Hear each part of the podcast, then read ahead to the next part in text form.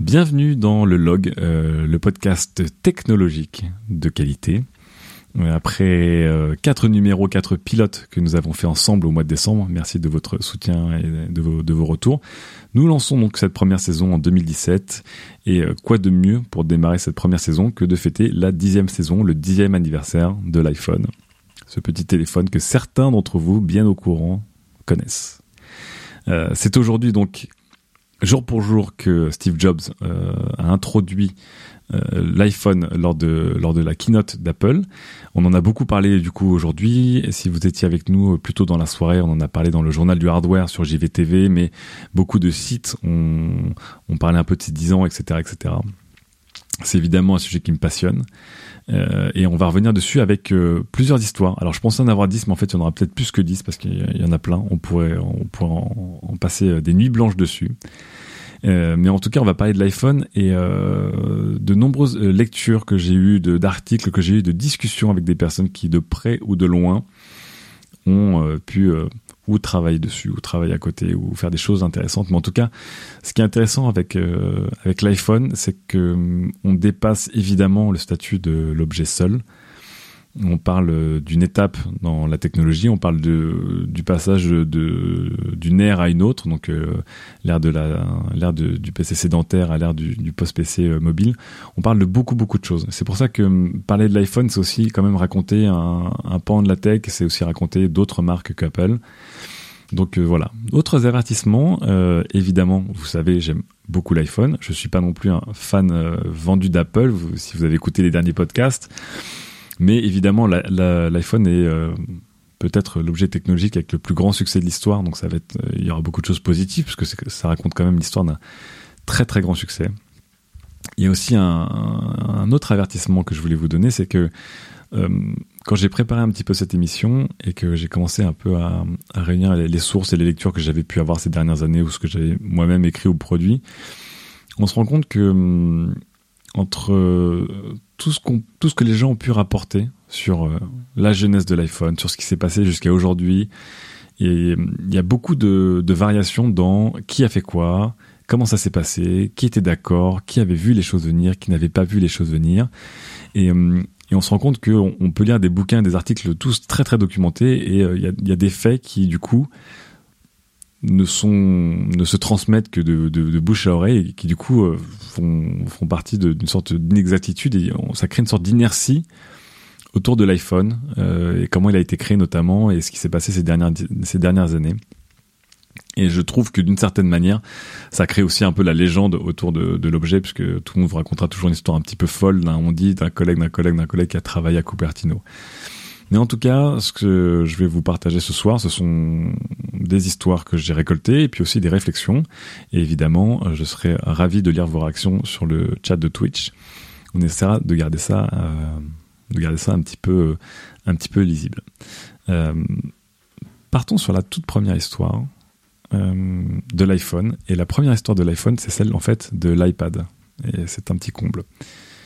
Euh, vous le savez peut-être si vous avez un peu suivi l'histoire de l'iPhone, à la base, il ne devait pas y avoir d'iPhone, il devait y avoir un, iPad. Et vous allez voir, beaucoup de raisons ont, fait que l'iPad est devenu l'iPhone. Mais ce qui est très rigolo, c'est que à l'époque, euh, Apple n'est pas du tout sur le marché du post-PC. Il est encore à fond dans le Mac il commence à s'en dégager avec l'iPod, mais qui est un objet quand même différent d'un ordinateur. Mais à l'époque, au début des années 2000, le, le plus grand euh, défenseur et promoteur de la tablette, c'est Bill Gates. C'est Bill Gates qui euh, pousse en avant les tablettes PC. Et euh, si vous vous en rappelez, c'était des objets lourds, disgracieux, avec Windows, Windows tel qu'il est. Donc c'était, je pense que c'était XP à, l'époque. Euh, c'était des expériences vraiment catastrophiques. C'était pas du tout fait pour. C'était vraiment, ça marchait pas du tout. Et Bill Gates, Bill Gates poussait. Et une des légendes dit que en fait, chez Apple, on explorait quand même aussi évidemment d'autres formes, d'autres formes facteurs d'ordinateur. Et on s'est dit la tablette c'est intéressant, mais vu comment c'est fait, c'est vraiment, vraiment, vraiment pas intéressant. Et tous les premiers prototypes de, de l'iPhone qui ont été faits, en fait, étaient des prototypes d'iPad. On partait sur des écrans beaucoup, beaucoup plus grands qui étaient entre 8 et 10 pouces et pas du tout 4,3 euh, pouces comme aujourd'hui en tout cas. Ça, c'est assez rigolo. Mais comment on en est arrivé à l'iPad? Et ça, c'est euh, la deuxième histoire qui est, qui est encore plus folle et qui va nous ramener à Paris. Pourquoi Paris? Parce que euh, à Paris, euh, il y a un, ingénieur de chez Apple qui va établir une division presque secrète sur place. Euh, et c'est vraiment, c'est vraiment complètement fou. Et cet ingénieur s'appelle Jean-Marie Hulot et c'est un, c'est un ami de Jobs. Donc c'est l'une des rares personnes qui peut discuter avec Jobs, qui discute tous les jours et qui peut donner son avis, etc. Et lorsque euh, lorsque Jobs arrive à faire racheter Next par Apple, qu'il revient en 97 chez Apple, qu'il prend le contrôle d'Apple euh, et qu'il emmène toute son équipe avec lui, euh, Hulot fait partie de l'aventure avec d'autres personnes dont on parlera plus tard. Mais en tout cas, lui fait partie de l'aventure. C'est un mec qui a, une, qui a une grosse réputation et qui surtout, et c'est l'un des rares ingénieurs qui a vraiment l'oreille très attentive de Steve Jobs, euh, qui écoute beaucoup ce qu'il pense et ce qu'il dit. Et en fait, euh, Hulot, euh, au tout début des années 2000, oui, c'est un Français, c'est un Français. Vous, vous pourrez, euh, je mettrai toutes les sources hein, évidemment sur sur sur le forum de qualité et sur le forum du log. Donc, c'est un ingénieur qui est vraiment très influent chez Apple. Lui, à un moment, il veut partir, notamment parce que un, il a le mal du pays à Cupertino et que deux, il, croit au smartphone. Il croit très fort et il essaie de convaincre Steve Jobs que le smartphone c'est l'avenir. Et Steve Jobs, lui, ne croit pas du tout au smartphone. Il l'envoie, un, il l'envoie un peu boulet, quoi. À ce moment-là, Hulot dit bon bah ok, c'est peut-être la, fin d'une époque, c'est peut-être la fin d'une ère, et euh, il annonce sa démission à Jobs. Jobs le retient. Il lui dit écoute, euh, rentre à Paris parce que je sais que tu as besoin de rentrer à Paris quoi qu'il arrive, mais tu peux établir une petite division Apple à Paris, un petit pied à terre là-bas travaille sur tes trucs. Je te donne carte blanche, t'engages qui tu veux et tu vas, euh, tu vas créer une petite division un peu euh, secrète euh, chez Apple. Née cette fameuse division parisienne d'Apple qui va en fait inspirer un peu tout, ce qui va découler du projet iPhone sans vraiment avoir conçu l'iPhone en lui-même. Et là, on est au début des années 2000 et Hulot, en fait, son, son dada à lui, c'est de, donc de prouver à Steve Jobs qu'il faut qu'il faut qu'Apple crée un smartphone ou en tout cas un, mobile device. Et pour ça, en fait, il va euh, commencer d'abord à construire des logiciels pour synchroniser euh, le Mac avec des téléphones. Je vous rappelle qu'à l'époque, l'ordinateur et l'ordinateur portable sont vraiment les centres de nos vies. les téléphones sont vraiment des choses accessoires et satellites. Et c'est très dur de synchroniser des téléphones avec son Mac. Les premiers smartphones, c'était une galère de fou. Et Hulot et son équipe vont entre autres créer iSync, et iCal, que vous connaissez euh, peut-être mieux. Mais en tout cas, ils vont dans leur coin continuer à, à créer un environnement, en tout cas un écosystème logiciel autour d'une potentielle euh, collaboration entre un ordinateur et un téléphone. C'est comme ça que, que lui va en tout cas faire du lobbying auprès de Jobs pour dire regarde ce qu'on peut synchroniser, ce qu'on peut faire entre un appareil, etc. etc. Ça, c'est la France. Et, ça, et après, il y a l'iPad. C'est les deux premières histoires qui vont se rejoindre plus tard. À ce moment-là, on est vers 2002-2003 et effectivement les premiers rapports sont en train d'arriver. Euh, et sont en train de dire euh, à Apple que effectivement le smartphone va tout bouffer quoi. Euh, pour remettre les choses en contexte, au début des années 2000, il y a un grand débat sur est-ce qu'il faut avoir un PDA et un lecteur MP3 ou est-ce qu'il faut avoir un smartphone qui fait tout mais qui le fait moins bien. Et à l'époque, le leader, ce n'est pas le smartphone, le leader c'est le PDA. Et euh, Microsoft se bat avec euh, ses Pocket PC contre Palm avec euh, avec ses Palm d'ailleurs. et et au milieu, il y a aussi des lecteurs MP3. Et évidemment, en 2002, l'iPod est né, mais l'iPod n'est pas encore un succès. L'iPod va mettre un ou deux ans à devenir un vrai succès. Donc en 2002, c'est vraiment le début. Mais en tout cas, les rapports sont là et ils arrivent à convaincre Steve Jobs euh, qu'il faut faire quelque chose. Et à ce moment-là, euh, se met en marche donc le projet euh, de recherche autour d'un poste PC. Mais là, les choses prennent un peu de temps. Donc encore une fois, la, chronologie n'est pas très précise parce que beaucoup de choses, choses, passent en même temps. Mais on va dire que tout se passe entre 2000, 2004 et 2005. Et à ce moment-là, en interne chez Apple, l'iPod est en train de cartonner en 2004. Tout le monde ne jure que par l'iPod, mais ils sont en train de préparer la suite qui va tuer l'iPod. En fait, ils le savent déjà. et on commence à attaquer l'iPhone. Et c'est là qu'on attaque la troisième histoire qui est peut-être pour moi une des plus folles dans la jeunesse de l'iPhone. C'est la compétition pour créer l'iPhone en interne, qui est, euh, on va l'appeler la StarCraft, parce qu'il y a une tripartite entre des ergs, des Protos et des Terran. Qu'est-ce qui se passe? À, cette époque-là, il y a deux hommes forts chez Apple en interne. Il y a Fadel, qui, euh, qui est le père matériel de l'iPod, et qui a effectivement tout cartonné en, créant un peu euh, avec euh, Johnny Ive le, design et la fonctionnalité de, de, de, l'iPod tel qu'on le connaît. Et c'est un un peu le roi du monde à ce moment-là, parce qu'évidemment vraiment à ce moment-là l'iPod est un carton. Donc c'est Tony Fadel. Et il est à la tête de la team iPod. Et euh, à partir de 2004-2005, l'iPod commence un petit peu, un petit peu à, s'émanciper de son rôle. Donc euh, si vous vous rappelez de ceux qui avaient un iPod à l'époque, on pouvait choisir des chansons. Et puis au bout d'un moment, on pouvait avoir ses contacts, on pouvait avoir un calendrier, il y avait des petits jeux de cartes un peu pourris. Euh, plus tard, l'iPod aura un écran couleur, il y aura des vidéos. Enfin, l'iPod est en train de grandir. Donc on se dit, cet appareil qui est en train de se vendre à des millions d'exemplaires, est-ce qu'à un moment, il y, a, euh, quelque chose à faire en plus pour que ce soit la base pour l'iPhone? De l'autre côté du spectre, euh, il y a Scott Forstall. Scott Forstall, pardon. Scott Forstall, c'est une autre personne qui vient de la Team Next, un peu comme Jean-Marie Hulot, mais d'une autre génération. Euh, c'est un des, petits prodiges aux dents longues chez Apple, qui d'une certaine manière ressemble beaucoup à Steve Jobs, et beaucoup de ses détracteurs l'appellent d'ailleurs le, le, mini Steve Jobs. Et il a à peu près suivi, il a, le cursus parfait quoi. Il a commencé à programmer sur Apple au collège, euh, donc il était de l'aventure Next, il a cartonné à Oxford, euh, à Stanford pardon. Euh, c'est lui qui qui qui peut se réclamer de la paternité de l'interface Aqua des Mac OS X si vous vous rappelez bien. C'était le premier OS avec ces, ces, boutons avec un petit effet de volume comme des gouttes d'eau qui ont été ensuite réutilisés par tout le monde. Et c'est aussi lui euh, qui a supervisé le, navigateur Safari, et j'en parlerai plus tard parce que c'est intéressant. Et bref, il, a, tout pour gagner, et lui, en fait, il est face à Tony Fadell, euh, Scott Forstall. Et Scott Forstall, avec son équipe, ils prennent l'autre piste, c'est de faire rentrer Mac OS X dans un, tout petit euh, engin mobile. Donc en gros, c'était une sorte de compète entre la team Mac et la team iPod. Et donc d'un côté, c'était faire rentrer le Mac dans un tout petit truc qui sera un exploit de fou, ou alors enlarge your iPod, comme, comme il disait, euh, rendre l'iPod plus puissant, plus multimédia et, euh, et se baser là-dessus. Et enfin, il y a la troisième voie, et la troisième voie, c'est Jean-Marie Hulot en France.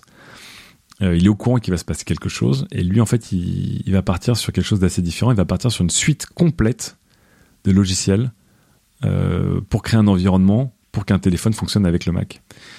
Et, euh, on part donc sur une compétition, une sorte de tripartite euh, avec ces trois, ces trois projets qui, qui, partent en parallèle. Assez vite, assez vite, on se rend compte que la piste de Hulot n'est pas la bonne. donc, créer une suite logicielle, c'est bien gentil, mais en fait, on, part sur quelque chose qui, est plus matériel. Et finalement, on va finir entre Scott Forstall et Tony Fadell et Scott Forstall va réussir un tour de force, c'est qu'il va en fait arriver à faire entrer une version simplifiée, une version réduite de Mac OS X, mais quand même une version de Mac OS X dans un écran tactile assez limité, euh, sur un hardware euh, qui est euh, qui est vraiment minimal quoi. Donc tout marche très mal, mais dans les faits il y arrive. Effectivement c'est le projet le plus risqué, mais c'est aussi le projet le plus excitant. Et c'est donc c'est donc Scott Forstall qui emporte ce projet. Et ça va c'est un projet qui va qui va faire bien des dégâts. Et ça c'est mon histoire suivante. Scott Forstall, si vous ne le connaissez pas donc, c'est quelqu'un qui a la réputation d'être brillant, mais d'être aussi assez insupportable et qui euh, et qui emprunte beaucoup de code, de code à Steve Jobs. Donc déjà, lorsque Scott Forstall euh, remporte la compétition en interne pour penser l'iPhone, pour penser iOS et pour penser l'iPhone, euh, Tony Fadell et Jean-Marie Hulot, en fait, ils démissionnent les deux dans la foulée. Ça veut dire que déjà, il y a deux têtes chez Apple importantes qui sautent. Euh, Fadell va partir de son côté, puis petit à petit, il va créer une compagnie il va créer le Nest, qui sera plus tard acheté quelques milliards par, par Google. Et de l'autre côté, Hulot, lui, il va carrément partir sur autre chose, il va partir sur un projet photo. Aujourd'hui, il est complètement euh, hors de tout ça. Forstall donc se retrouve à la tête du projet. Et le culte du secret dont on parle souvent chez Apple, en fait, il, prend des proportions absolument gigantesques sous le, règne de, Scott Forstall. Il avait déjà euh, une méthode, en fait, lorsqu'il a créé Safari, qui est, euh, très bien décrite par un développeur qui s'appelle Don Melton. Lorsqu'il a créé Safari, il allait chercher des ingénieurs chez Apple en interne et il leur disait Est-ce que tu veux bosser sur un super projet? Je ne peux pas te dire de quoi ça parle et tu ne devras pas dire de quoi ça parle et il, embauche comme ça des, mecs en secret qui partent sur des projets, personne ne sait ce que c'est quoi. Ça fait énormément penser à, l'équipe euh, à l'équipe euh, dissidente euh, que, que, Steve Jobs avait embarqué avec lui pour créer le, Mac à l'époque dans les années 80 et c'est ce qu'il fait et c'est comme ça qu'il crée Safari. Pour créer l'iPhone, il va faire pareil mais à une beaucoup beaucoup plus grande échelle. Il se retrouve avec le projet le plus secret de l'histoire de l'iPhone. son petit surnom c'est Black Project, sachant que plus normalement un projet sombre et plus il est secret. Donc là on est vraiment dans le dans le Black Project. Et il va avoir carte blanche pour monter son équipe de rêve. Donc euh, exactement comme Steve Jobs qui allait chercher pour lui les, les meilleurs euh, les meilleurs ingénieurs, les, les plus alpha, les, les, plus fous, etc. Et, et comme l'iPhone a un projet total, il va les piocher absolument partout. Et il va aller voir donc des ingénieurs et il va leur dire écoute, maintenant, est-ce que tu me rejoins? Je vais créer un projet fou mais je ne peux pas te dire de quoi ça parle. Si tu es d'accord, tu prends ton carton, tu quittes ton bureau, tu viens me rejoindre dans, tel endroit du bâtiment. Ça paraît un peu euh, glamour comme ça, ça fait très, très truc d'espionnage.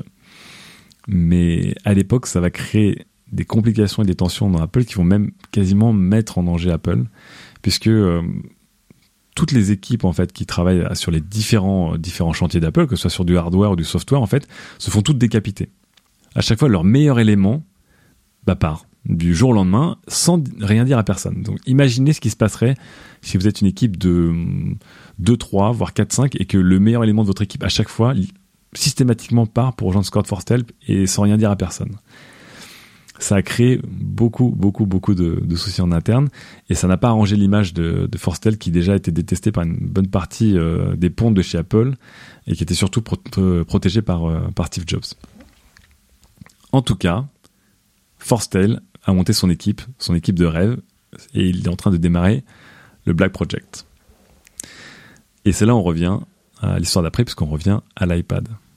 Donc je vous rappelle qu'au début, Apple voulait faire d'abord une tablette. Donc un, engin connecté en Wi-Fi, etc., etc., mais pas un téléphone, une tablette. Euh, il trouvait, euh, peut-être au début des années 2000 ou à la moitié des années 2000, ça paraissait plus, euh, plus, plus raisonnable de créer une tablette que de créer un téléphone. Je vous rappelle que la téléphonie, c'était un, une industrie extrêmement complexe à cette époque puisqu'elle était dominée par les opérateurs. Les opérateurs faisaient le, la pluie le beau temps sur les constructeurs. On en parlera plus tard. Ils essaient de faire tourner ce hardware sur, euh, sur une tablette, sur un écran de tablette et c'est très dur. C'est vraiment très très dur. Autonomie, résolution, il y a un vrai problème pour faire tourner tout ça. Je vous rappelle qu'on est en 2005-2006. C'est alors que vient l'idée de réduire la taille de l'écran tout bêtement et de se dire en fait on va faire un smartphone, ça va être plus simple. Donc c'est assez rigolo de se dire que lorsqu'en 2010 l'iPad est sorti, tout le monde a dit mais en fait l'iPad c'est qu'un gros iPhone. Et en fait non, c'est plutôt que l'iPhone c'était un petit iPad en fait en 2005, 5 ans plus tôt. En tout cas, euh, il construit ce, projet euh, sur cette base euh, d'une tablette puis d'un téléphone et surtout encore une fois dans le secret, le plus grand possible. Et c'est le petit point suivant, c'est le poids du secret chez Apple. Vous savez, aujourd'hui, il y a une course à la fuite, au leak, comme on dit, aux rumeurs, etc., etc. Et Apple est toujours la cible préférée de tous les médias pour faire cela. Il faut savoir qu'avant l'iPhone, ça n'existait pas ce genre de choses. Ou alors très peu, ou alors ça, ça excitait personne. En 2002 ou en 2003, on s'en foutait d'essayer d'avoir une photo floue euh, d'un ordinateur, en fait. Ça n'existait pas trop. Mais Apple, qui était déjà une entreprise très secrète, en fait, va pousser le secret tellement loin sur l'iPhone que ça va, lors de son annonce, ça va, ça va faire exploser la tête de beaucoup de gens qui vont se dire mais plus jamais ce sera pareil. Il faut savoir qu'en interne déjà, il y avait un secret, donc il y avait un, il y avait une séparation des pouvoirs, une séparation des, des savoirs. Très peu de gens étaient au courant du projet dans sa globalité. Et par exemple, on sait maintenant que l'équipe, euh, l'équipe software et l'équipe hardware travaillaient chacune en aveugle. Elles ne, elles ne communiquaient pas l'une avec l'autre. Donc euh, l'équipe software travaillait sur euh, un, ordinateur qui était euh, connecté à un écran tactile de manière complètement éclatée et l'équipe hardware travaillait sur des appareils, des formes, mais ne savait pas ce qu'ils allaient mettre dedans. Donc c'était fou. autre autre euh, volet du secret, c'est que je vous rappelle qu'on fête là les 10 ans de l'annonce de l'iPhone, mais on ne fête pas les 10 ans de la commercialisation de l'iPhone. Donc l'iPhone est annoncé le 7 janvier 2007, il sera commercialisé que le 29 juin 2007. Et une des raisons, c'est aussi pour éviter la FCC, qui est l'autorité américaine des, de, tout ce qui est sans fil et radio, qui oblige la plupart des appareils qui, vont être commercialisés aux États-Unis de passer des tests radio et des tests un peu ISO, etc., etc., et des normes. Et qui est aujourd'hui une grande source de fuite, puisque la plupart des, sites, en fait, vont régulièrement dessus pour voir si des appareils sont proposés euh, discrètement, et, euh, et, ça marche assez souvent. Et à l'époque, en fait, l'iPhone n'est même pas passé à la FCC, et il a été annoncé avant. Et euh, ça a permis d'avoir un effet de surprise. À l'époque, c'était dantesque parce tout le monde soupçonnait qu'Apple allait se lancer dans la téléphonie, mais personne ne savait à quoi ça allait ressembler. Aujourd'hui, c'est plus possible de se dire qu'on ne sait rien du prochain iPhone. Mais à l'époque, on ne savait pas que ça allait être un écran 100% tactile. On ne savait pas que ce serait pas un iPod amélioré. On ne savait absolument rien du tout. Et ça a été, euh, ça a été un énorme coup, mais ça a été aussi un énorme impact culturel dans le culte du secret des entreprises. C'est qu'après, c'est devenu un jeu du chat et la souris absolument monstrueux. Aujourd'hui, plus aucune entreprise ne peut garder ces, ce genre de choses, secrètes. Dans le genre aussi, euh, les ingénieurs qui ont travaillé sur l'iPhone ont travaillé vraiment d'arrache-pied, le, mot est faible. Ils ne pouvaient pas en parler à leur famille officiellement. Et, euh, et si on regarde dans les présentations Apple maintenant, depuis quelques années, à chaque fois, à la fin de chaque conférence, euh, Steve Jobs ou Tim Cook remercient les ingénieurs qui peuvent se lever avoir une standing ovation. Et dans la présentation de l'iPhone, euh, Steve Jobs a remercié spécialement pas les ingénieurs, mais les familles des ingénieurs qui, euh, qui il disait, n'ont pas vu, euh, pas vu leur, papa ou leur maman pendant plusieurs mois. Et c'était littéralement vrai. C'était que des gens ne sont pas rentrés chez eux pendant plusieurs mois et se sont retrouvés enfermés euh, sur le campus de Cupertino pour finir absolument euh, cet iPhone. Et plus tard, Apple aura payé et dédommagé beaucoup de familles d'ingénieurs avec des grosses vacances bien méritées, etc. Mais voilà, c'était ça le le poids en tout cas, le poids du secret. On, on s'approche du lancement de l'iPhone. Mais avant de s'approcher du lancement de l'iPhone, parlons de quelques échecs aussi qui ont mené à l'iPhone. Donc je vous rappelle que dans les coulisses, Apple est en train de, de préparer ça, sans vraiment savoir exactement où ils vont. Mais il se passe des choses euh, dans l'industrie de la tech au même moment. Il se passe beaucoup de choses. Il y a d'autres acteurs qui sont là. Les smartphones existent déjà, pas les smartphones de l'ère Apple, mais les smartphones pré-Apple existent. Il y en a déjà beaucoup. Euh, Palm est là, Nokia est dominant, euh, Microsoft est en train de monter en flèche, BlackBerry, enfin RIM avec BlackBerry est en train d'avoir un gros succès en entreprise. Donc il y a déjà des acteurs. Et donc euh, souvent, quand on essaie de remonter l'histoire de l'iPhone, on se dit mais comment l'iPhone en est arrivé là? Et on parle souvent de, trois points qui sont trois échecs et qui, d'une certaine manière, auraient pu ou pas euh, influencer Apple sur la décision de l'iPhone. Le premier, c'est évidemment le Newton. Le Newton, c'est euh, le PDA d'Apple, sorti dans les années 90. Trop gros, trop cher, euh, mal foutu. On dit souvent que la première mission de Steve Jobs quand il est revenu à la tête d'Apple, ça a été de, décapiter Newton et de mettre fin à l'aventure d'Apple dans les, dans les tablettes. On pense quand même que du Newton, beaucoup de leçons auront été gardées pour l'iPod puis l'iPhone. On sait aussi que Steve Jobs était très intéressé par Palm. Euh, dès 98, il a fait une proposition informelle aux dirigeants de Palm qui à l'époque euh, était racheté d'entreprise en entreprise, etc., qui était chez 3Com à ce moment-là, si je me rappelle bien, qui avait essayé de les racheter, et qui plus tard aura essayé de les racheter en 2010, mais pour d'autres raisons. Mais en tout cas, deux fois, Jobs aura voulu racheter Palm, ils n'ont pas pu racheter Palm. Et le troisième échec, est peut-être le plus médiatique, enfin le deuxième plus médiatique après Newton et un des plus connus, c'est le fameux Rocker de Motorola, le Rocker E1. Je ne sais pas si certains d'entre vous qui écoutez l'émission vous rappelez du Rocker E1, qui était le premier téléphone tiers qui se synchronisait avec iTunes. C'était une catastrophe. C'était une catastrophe.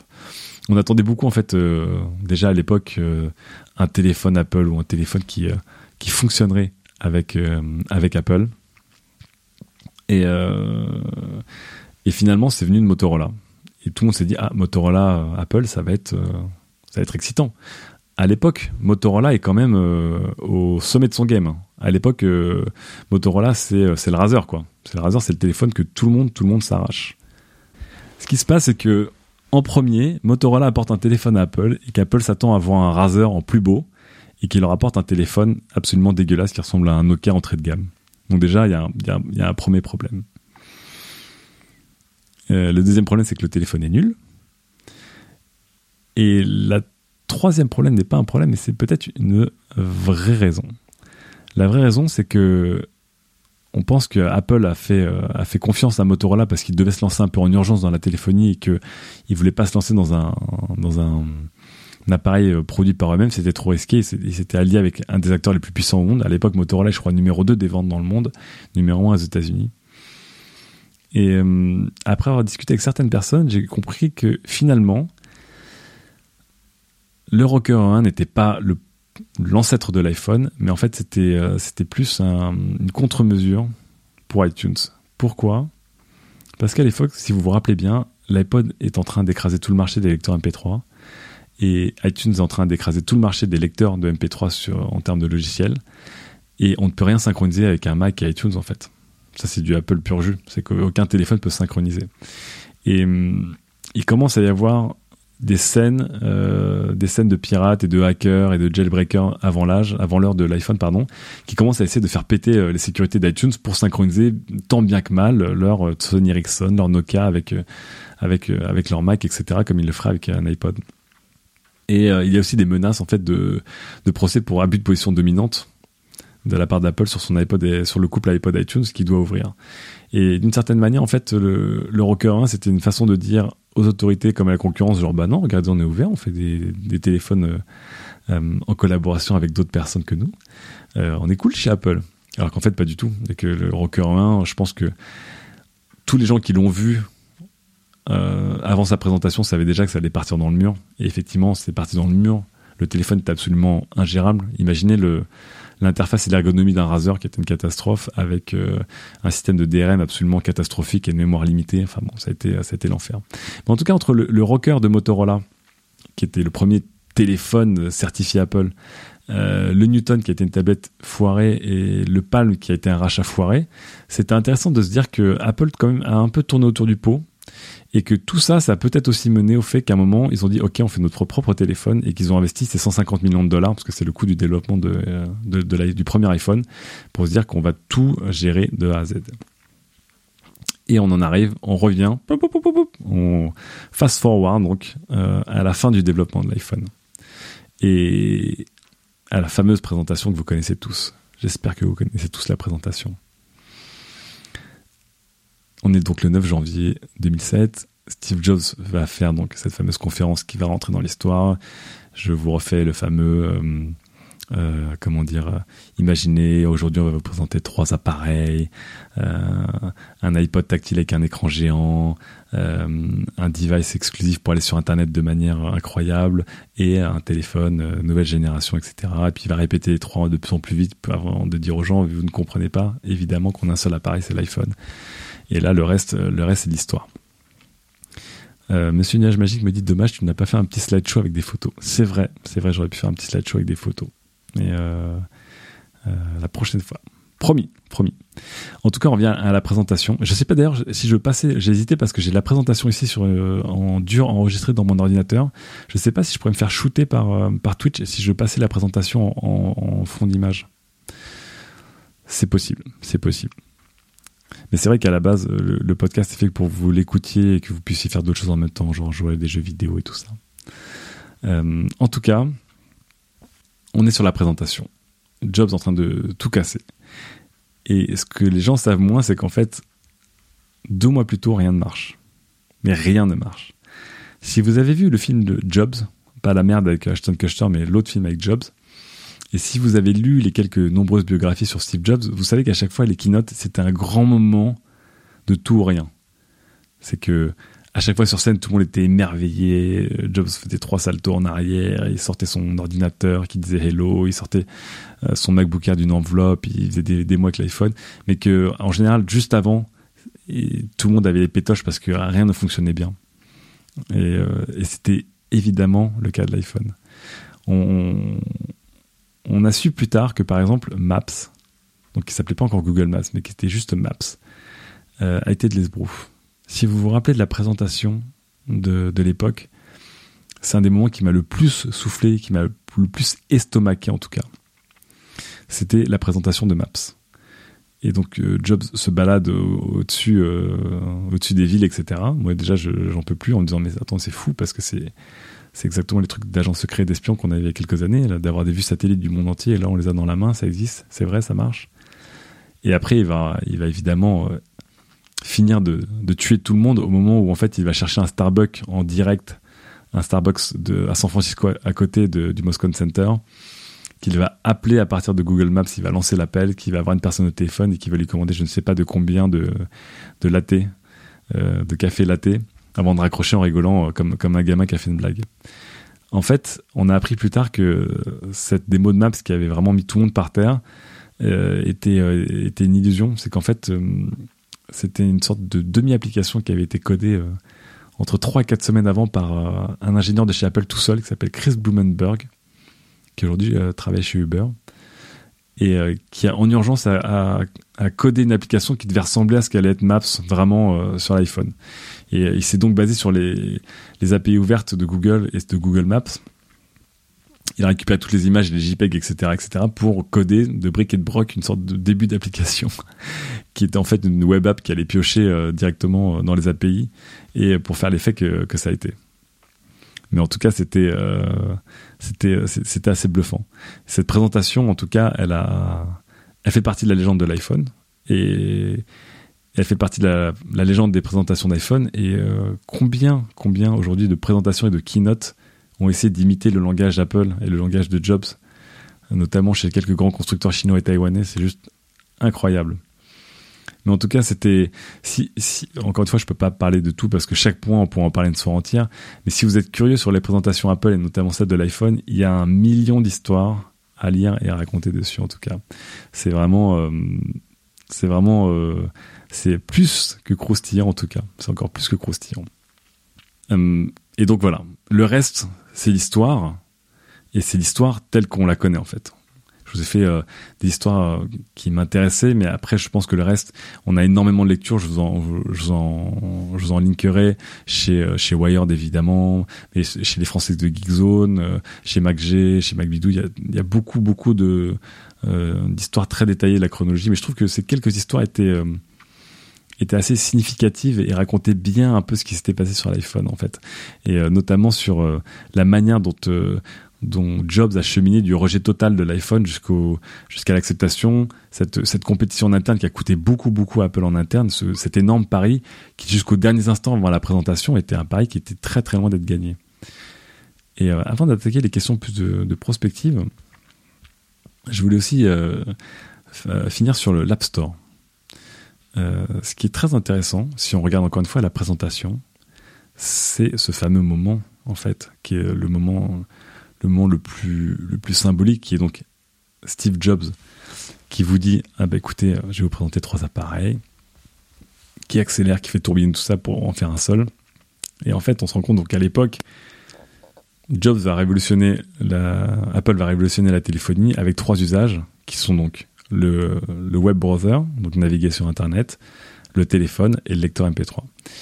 Et ce qui est très rigolo, c'est que à l'époque, c'est assez fou, parce que le web browser à l'époque c'était une tannée. Je sais pas si vous vous rappelez quand on avait nos, nos vieux euh, nos vieux Nokia, euh, quand on avait euh, nos SPV, qu'on essayait de, de se balader avec un pavé directionnel pour essayer de sauter de lien hypertexte en lien hypertexte pour naviguer dans la page, c'était une catastrophe. Le lecteur MP3 évidemment existait, mais la navigation était pas top dans les téléphones. Et la téléphonie, c'était des téléphones, c'était les mêmes téléphones qu'on connaissait jusqu'à alors, qui n'avaient pas, de voicemail par exemple, qui n'avaient pas de, euh, qui n'avaient pas de d'appel depuis euh, Maps par exemple. Et ce qui est rigolo, c'est que dix ans plus tard, ce sont trois usages qui sont pas les usages les plus prioritaires. C'est-à-dire qu'aujourd'hui, la téléphonie, c'est un usage euh, mineur qu'on fait de notre téléphone en fait euh, la musique, c'est très important, mais ça n'a pas vraiment évolué.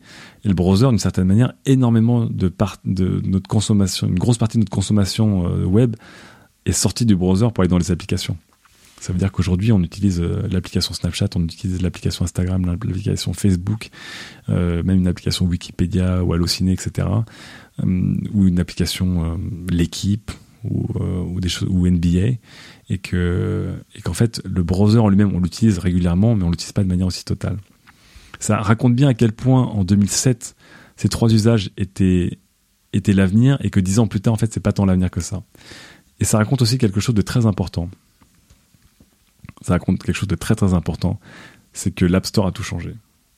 Pour revenir en fait sur euh, l'App Store, encore une fois, c'est très marrant. L'App Store, c'est quelque chose que Steve Jobs ne voulait pas. Donc comme quoi, on dit toujours que Steve Jobs a un flair de fou, mais c'est comme le mec qui ne voulait pas de smartphone et qui ne voulait pas d'App Store à l'époque, euh, on, reproche beaucoup au premier iPhone. Enfin, il y a beaucoup de reproches sur le premier iPhone, bien sûr. Évidemment, c'est loin d'être un modèle parfait. Mais un des, principaux reproches qu'on lui formule, c'est qu'on dit, bah, on, ne peut rien faire avec. T'as un super, euh, un hardware euh, de malade avec une puissance absolument dingue pour l'époque. T'as as des applications, comme ils disent, de classe desktop t'as un navigateur de foot, t'as plein de choses et euh, t'as des applications euh, qui donnent, euh, qui, font rêver. Mais tous les développeurs indépendants frappent à la porte et on dit bah non, on peut pas en fait, tout est fermé. Et en interne, il y, avait, vraiment vraiment une grosse guerre et Phil Schiller en a reparlé très récemment, je crois que c'était aujourd'hui, je vous mettrai le lien aussi. Il a raconté un peu les coulisses.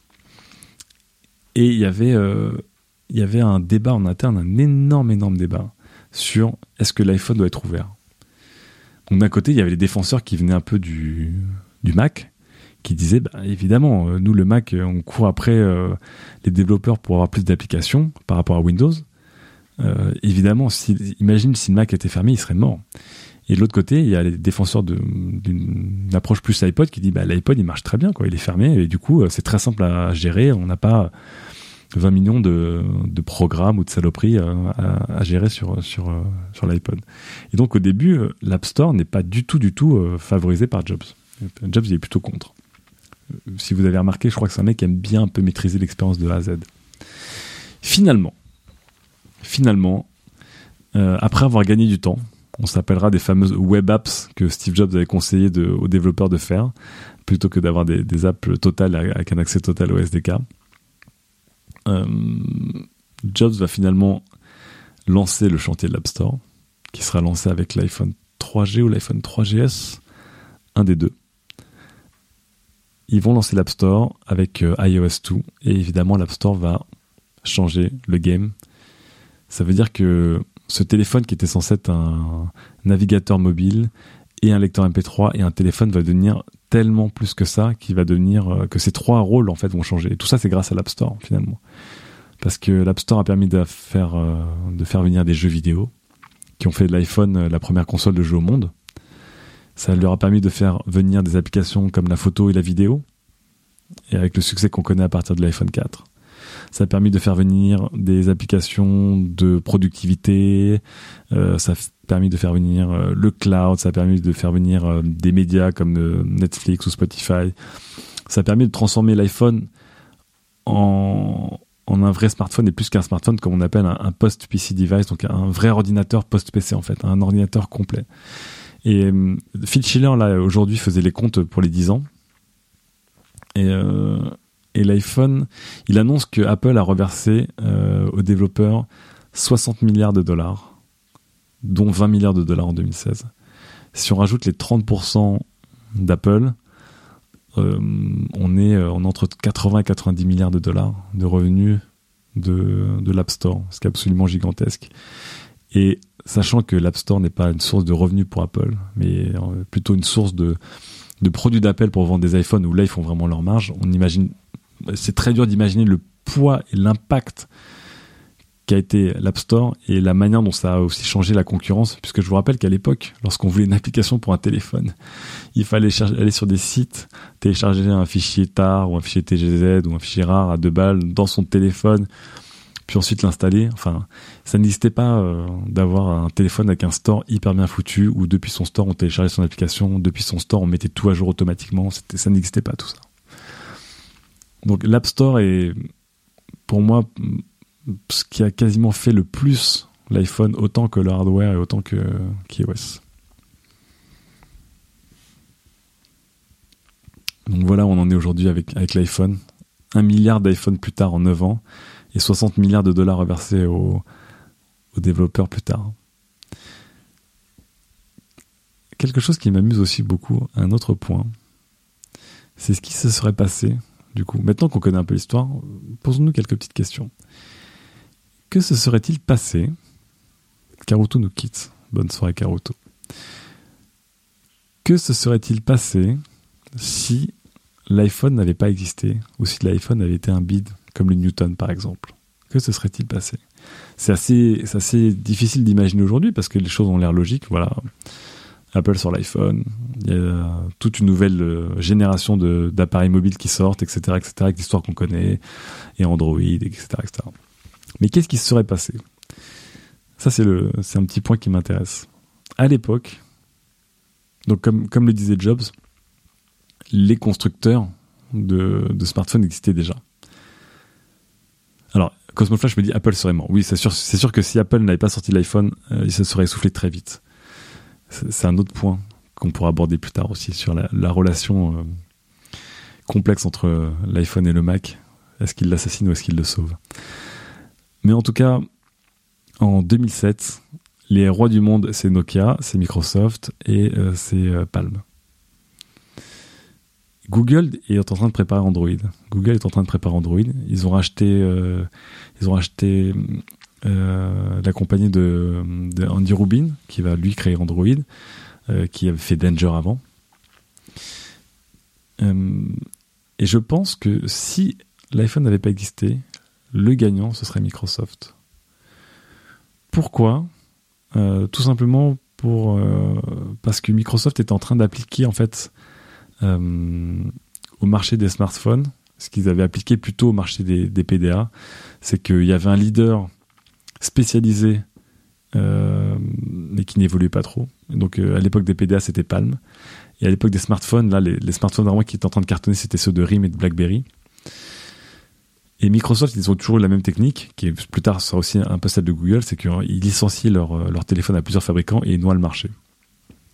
Et quand on a un fabricant seul, on peut pas suivre la cadence en termes de variété d'offres, d'innovation et de prix que qu'un OS euh, disponible sur 15, 20, 30 fabricants euh, imprime et, impose.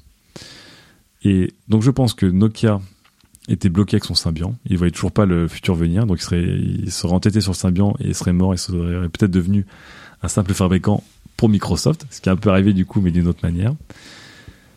Microsoft aurait imposé Windows CE. Et Google, surtout. Google, j'en parlais dans, dans, le tout premier euh, pilote du log, Google ne serait pas là où ils en sont aujourd'hui. Google, je vous rappelle, c'est les vrais grands gagnants de cette euh, génération, puisqu'ils contrôlent aujourd'hui 80% du marché. Pas des revenus, mais du marché en tout cas. Et le but de Google, ça a toujours été pas de, pas de concurrencer Apple, enfin jusqu'à aujourd'hui, mais c'était surtout de griller la politesse à Microsoft et d'occuper le marché du mobile comme Microsoft avait occupé le marché de l'ordinateur classique en fait. Sauf que l'Android de, Google était pas du tout celui qu'on connaît si vous remontez au tout premier proto des, des, Android de Google, c'est exactement les téléphones de l'époque. C'était un clavier euh, avec un, écran euh, légèrement paysage, enfin ça ressemblait en gros à un très haut, avec euh, deux boutons contextuels matériels, et voilà quoi. C'était exactement ce qu'était la concurrence. C'est là où ça devient intéressant, c'est que comme dans tous les moments où une industrie connaît un virage monstrueux, les leaders n'arrivent pas à, réaliser qu'ils sont en danger et n'ont pas l'agilité pour le faire et les challengers le réalisent. Et donc, comme on le sait, Microsoft ne va pas du tout croire à l'iPhone. Donc, euh, on se rappelle des fameux propos de Steve Ballmer qui, qui ne croit pas du tout à ce genre de téléphone, ce genre d'usage. Palm ne va pas du tout croire à l'iPhone parce que pour Palm, il est impensable de faire un outil productif et professionnel sans clavier physique. Nokia ne va pas du tout croire à l'iPhone parce que Nokia est parti sur sa série N qui à l'époque cartonne. Et les seuls qui vont croire à l'iPhone, c'est Google. Et donc, on sait aujourd'hui, pareil, quand on relit un peu les archives et les dossiers, que Rubin, chez Google, il mate la conférence euh, en déplacement, il finit la conférence, il appelle son équipe, il dit à son équipe, on recommence tout à zéro, et Google va sortir Android. Ils vont remanier Android en catastrophe pour sortir euh, un OS qui ressemble à iOS. Et c'est eux qui vont gagner le game finalement, puisqu'ils vont appliquer la technique de Microsoft, c'est-à-dire licencier leur OS sur un maximum d'appareils, mais avec un OS qui est celui à l'époque qui ressemble le plus à iOS. Donc si tout ça n'avait pas existé, je pense que Google aurait sorti un OS pourri, qui ressemble aux autres, et que Microsoft, euh, Microsoft l'aurait emporté en tout cas. Autre question qu'on peut se poser. La question que tout le monde se pose tout le temps. Est-ce qu'il va y avoir un iPhone spécial pour les 10 ans? Est-ce qu'il va y avoir un iPhone spécial pour les 10 ans? Là, je vous pose plus la question, je vais lire le chat. On sait que depuis quelques temps, l'iPhone est chiant. On va pas se mentir, hein, l'iPhone est chiant. J'ai un iPhone 7, il est super, mais bon, il y a, rien de spécial, quoi. C'est très très bien réalisé et c'est très conservateur. Et beaucoup de gens se disent, attendez, si euh, cet iPhone 7 est aussi conservateur, sachant que l'iPhone 6S euh, était conservateur, etc., etc., c'est qu'évidemment, c'est qu'évidemment, Apple prépare quelque chose de fou pour les 10 ans de l'iPhone. Et que donc l'iPhone en 2017 va être absolument vénère, complètement dingue. Ça a été une théorie que beaucoup ont soutenue, mais c'est une théorie qui est en train de disparaître euh, pour plusieurs raisons. La première raison, c'est qu'on est dans un marché qui aujourd'hui, dix ans plus tard, en fait, c'est un marché qui n'est plus vraiment excitant. C'est un marché qui est toujours fort, c'est un marché qui est indispensable. On adore avoir nos smartphones, mais c'est un marché qui ne fait pas de bon dans tous les sens, euh, comme il y a 5-6 ans. Et si on regarde le design des appareils Apple, c'est un design qui bouge assez peu. Si vous regardez le MacBook, par exemple, les nouveaux MacBook Pro qui sont sortis, ok, ils sont pas pareils que les anciens, mais globalement, ils reprennent vraiment le design. Il y a un écran OLED en plus, ils sont un peu plus, un peu plus petits, mais c'est vraiment vraiment un progrès en petite itération. Le vrai changement de design du, MacBook Pro, il est arrivé avec le titanium il y a des années, des années. Donc on se demande si en fait euh, l'iPhone tel qu'on le connaît, ne changera plus jamais. Le smartphone tel qu'on le connaît ne changera plus jamais. Ce sera un écran total avec un minimum de boutons et qui va évidemment évoluer parce que l'écran deviendra plus grand, il sera plus fin, il y aura des nouvelles choses, mais que globalement on n'aura plus vraiment d'énormes disruptions dans le design euh, du téléphone et qu'on va plutôt partir sur des cycles longs de changement euh, de l'iPhone et qu'on n'aura pas un changement tous les deux ans comme avant et que l'iPhone 7 augure en fait euh, d'une version beaucoup plus conservatrice et que ce qu'on va avoir là en septembre 2017 ce sera pas quelque chose vraiment vraiment de, très différent. Ce qui m'amène au point suivant, c'est quelles sont les pistes pour ce prochain iPhone et quelles sont les pistes des prochains iPhones il y a eu énormément de rumeurs, parce qu'évidemment, les gens adorent les rumeurs. Et les gens adorent encore plus les rumeurs d'Apple. Et les gens encore, adorent encore plus, plus les rumeurs de l'iPhone. Et surtout, quand l'iPhone n'a pas changé depuis trois ans, les gens, vraiment, ils en, ils en bouffent de la rumeur. Ça veut dire que là, je crois que j'avais jamais vu ça. L'iPhone 7 n'était pas encore sorti, qu'il y avait des rumeurs sur l'iPhone 2017, enfin, l'iPhone 8 ou l'iPhone 7S ou des choses comme ça. Euh, oui, alors Guild i81 me dit non, pas de sortie de Mac anniversary avant les 20 ans. Ils avaient fait quelque chose pour les 20 ans du Mac, ça a été une catastrophe, et là pour les 30 ans, bah, ils ont rien fait par exemple. Voilà. En tout cas, il y a, deux pistes principales qui sont assez intéressantes. La première, c'est le matériau de fabrication, et la deuxième, c'est l'écran. On commence par l'écran. C'est la piste la plus évidente. Tout le monde dit que Apple va passer à l'OLED. Ça, ça coule de source, l'OLED. C'est utilisé par beaucoup de fabricants maintenant. C'est plus fin. Euh, ça consomme beaucoup moins d'énergie. Ça peut se courber, même si on en avait parlé euh, lors d'un précédent épisode du log. Ça sert pas toujours à grand chose, mais c'est possible. Donc euh, beaucoup de gens disent, bah évidemment le prochain écran, ça va être un écran sans bord OLED, c'est sûr et certain. Ce à quoi il y a eu quand même des, des objections qui pour moi font sens. La première étant que Apple, encore une fois étant Apple, ils ont des volumes tellement monstrueux de construction et de fabrication que leurs besoins matériels sont gigantesques et qu'aujourd'hui, je suis pas sûr qu'un fabricant puisse produire 75 millions de dalles OLED de très haute qualité par trimestre. Ça me paraît, ça me paraît très très compliqué. Donc il y a des gens qui commencent à dire qu'il y aurait un iPhone spécial OLED et les autres encore LCD. le temps que Apple stocke, stocke, stocke et stocke encore des, millions et des millions d'écrans OLED pendant un, 18 mois pour ensuite sortir en masse des iPhone OLED. La deuxième, c'est d'avoir un écran sans bord total. Donc ça, c'est le fantasme que beaucoup de gens ont, dire ah retirer le bouton home, retirer les bords sur les côtés, faites un écran total. C'est possible aujourd'hui matériellement. Euh, je crois que Xiaomi a présenté un téléphone dont le bouton home est sous la couche de verre. Donc c'est possible. Les écrans sans bord, Samsung nous les a montrés. Et Xiaomi aussi nous les a montrés avec le Mi Mix. Tout ça, c'est possible. Je voudrais juste que hum, l'ergonomie de, l'iPhone ne s'en, ne s'en, ne s'en ressente pas en tout cas. On l'a vu avec le S7 Edge, euh, avoir des écrans sans bord, sans gestion derrière, c'est pas, c'est pas très malin. Ça, c'est pour l'écran, qui de toute façon aujourd'hui c'est la partie la plus importante d'un smartphone puisque c'est 80% de ce que vous voyez et 100% de ce que vous utilisez, en tout cas d'un smartphone. La deuxième, c'était une, rumeur que je vous linkerai aussi sur le forum qui a fait un peu le tour du monde à l'époque sur Cora. Et c'était une chercheuse spécialisée dans la céramique et le zirconium qui euh, expliquait que le prochain iPhone sera en céramique. Et qu'elle expliquait de manière très documentée tous les avantages de la céramique. Et donc les avantages étaient un que c'était un, excellent élément conducteur pour avoir des antennes en fait. On pouvait avoir une coque totalement d'iPhone en céramique sans avoir d'autres matériaux, puisque la céramique laisse passer les ondes comme le plastique. En deux, qu'il y avait euh, des systèmes de batterie qui pouvaient quasiment se baser sur la céramique, c'était moins productif que du lithium-ion, mais ça permettait d'avoir une coque quasiment creusée, une coque batterie en fait, donc c'était intéressant.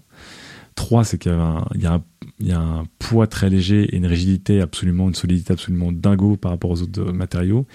Et quatre, c'est que c'était une manière pour Apple de se redémarquer des concurrents après avoir imposé l'aluminium euh, unibody, donc l'aluminium euh, euh, sorti d'un seul bloc et, creusé avec des jets d'eau à haute pression, qui aujourd'hui a été adopté par beaucoup de constructeurs qui ont rattrapé largement Apple sur, ce genre de procédé. Et donc la piste, elle était plutôt séduisante. Et le fait qu'Apple sorte une montre, une Apple Watch en céramique, a mis la puce à l'oreille à tout le monde. Tout le monde s'est dit, oh là là là là. En fait, Apple est en train de sortir une montre, une Apple Watch en céramique pour tester un petit peu pour tester un petit peu euh, le process de fabrication à petite échelle et si ça cartonne, euh, en faire un absolument énorme euh, à très haute dose. Et ce qui a un peu tué la rumeur, c'est que on a quelqu'un s'est mis à calculer la quantité de céramique qu'il faudrait produire pour fournir les usines de production d'iPhone. Et en fait, les gens savent que aujourd'hui, Apple ne pourrait pas produire 10% des iPhones qu'il produit aujourd'hui en céramique. Donc c'est un peu aussi euh, ça, a un petit peu tué ça un peu tué la hype autour d'un iPhone en pure céramique comme est euh, l'Apple Watch édition aujourd'hui en pure céramique. Donc ça, aujourd'hui les gens se disent mais en fait l'iPhone il, va pas y avoir de trucs de fou quoi. On est en train d'essayer d'espérer des choses mais ce qui est compliqué c'est que techniquement des choses sont possibles mais l'iPhone est un cas tellement spécifique avec des quantités tellement spécifiques en fait que finalement euh, ça va être très dur de changer de changer les choses. Euh, vous me dites, euh, Monsieur Nuage Magique me disent céramique comme les évieux, comme les chiottes. Bah, D'une certaine manière, oui. Mais après, il y a euh, différents types de céramique. Là, en fait, je, vous enverrai le lien. C'est pas la céramique pure et dure qui est beaucoup trop lourde et cassante. C'est un mélange. Je crois que c'est zirconium céramique. Essayez de trouver ça sur Google. Zirconium céramique, qui permettrait de faire un alliage euh, beaucoup plus performant pour des téléphones notamment. Et enfin, il y a une dernière piste, moi, qui m'intéresse beaucoup. Avec une piste dont je ne vous ai pas parlé. Une des révolutions, moi, qui m'a le plus tué sur l'iPhone, c'était la révolution des gyroscopes. Donc les capteurs de mouvement. À l'époque où, Steve Jobs a présenté les gyroscopes, il a dit bah, c'est super, comme ça vous pouvez savoir si vous êtes en mode paysage ou en mode, euh, ou en mode portrait. Et dans la tête des gens, bah, le gyroscope, ça servait à ça. Il y avait un capteur de luminosité, un capteur de proximité, puis un capteur d'orientation. Bon, très bien. Et puis on s'est rendu compte que hum, avec le temps et avec euh, le génie des développeurs qui enfin avaient accès à l'iPhone euh, et à son SDK, qui enfin avaient un App Store, ils sont mis à produire un nombre d'applications absolument dingue et une utilisation des gyroscopes qui a révolutionné littéralement euh, l'iPhone. Donc il y a évidemment eu des jeux, mais il y a eu des applications, il y a eu des boussoles, plein de choses. Et surtout ces gyroscopes, en fait, cette technologie qui existait déjà, puisque je vous rappelle que Segway utilisait des gyroscopes et qu'on avait l'air d'un con bien avant d'avoir un, iPhone ces gyroscopes, en fait,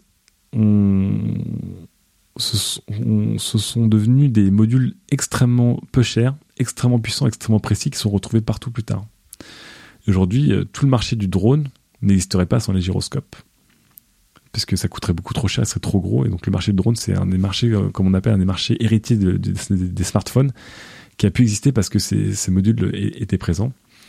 La, photo et la vidéo ont complètement hérité de ces gyroscopes et les moyens de transport auxquels on pense beaucoup pour demain, donc tous les solo wheels, euh, les hoverboards euh, et autres euh, héritiers du Segway aujourd'hui profitent tous de ces gyroscopes. Donc j'ai toujours été enthousiaste pour ce genre d'histoire, c'est-à-dire une technologie qui existe depuis longtemps, mais qui, grâce à une autre utilisation, devient indispensable et se répand à peu près partout.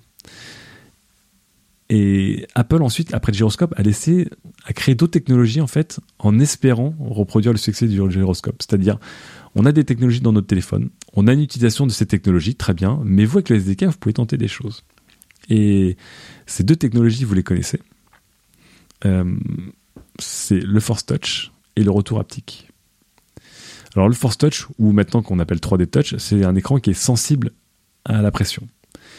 Et l'écran d'Apple, donc aujourd'hui, il est Force Touch, et c'est impressionnant parce qu'il peut mesurer de manière très très précise la pression que vous exercez sur n'importe quelle partie de l'écran. Et euh, des gens ont commencé à créer des applications de, de, de qui pèsent des objets. On, pose une orange sur un écran et puis l'écran au dixième de gramme près donne le poids de l'orange. Tout ça, tout ça, ça a été retiré par Apple parce que euh, c'était euh, ça, ça, mettait en danger l'écran et se sont dit les gens ils vont commencer à poser des pots de fleurs sur leurs iPhones ça va être ça va être n'importe quoi mais ce qui est intéressant c'est que la technologie du 3D Touch elle est, c'est exactement la même approche que pour le gyroscope, c'est que Apple a une technologie qui est, unique aujourd'hui. C'est une des rares technologies qui n'est pas présente dans d'autres téléphones, et ils l'ont laissé euh, à disposition des développeurs.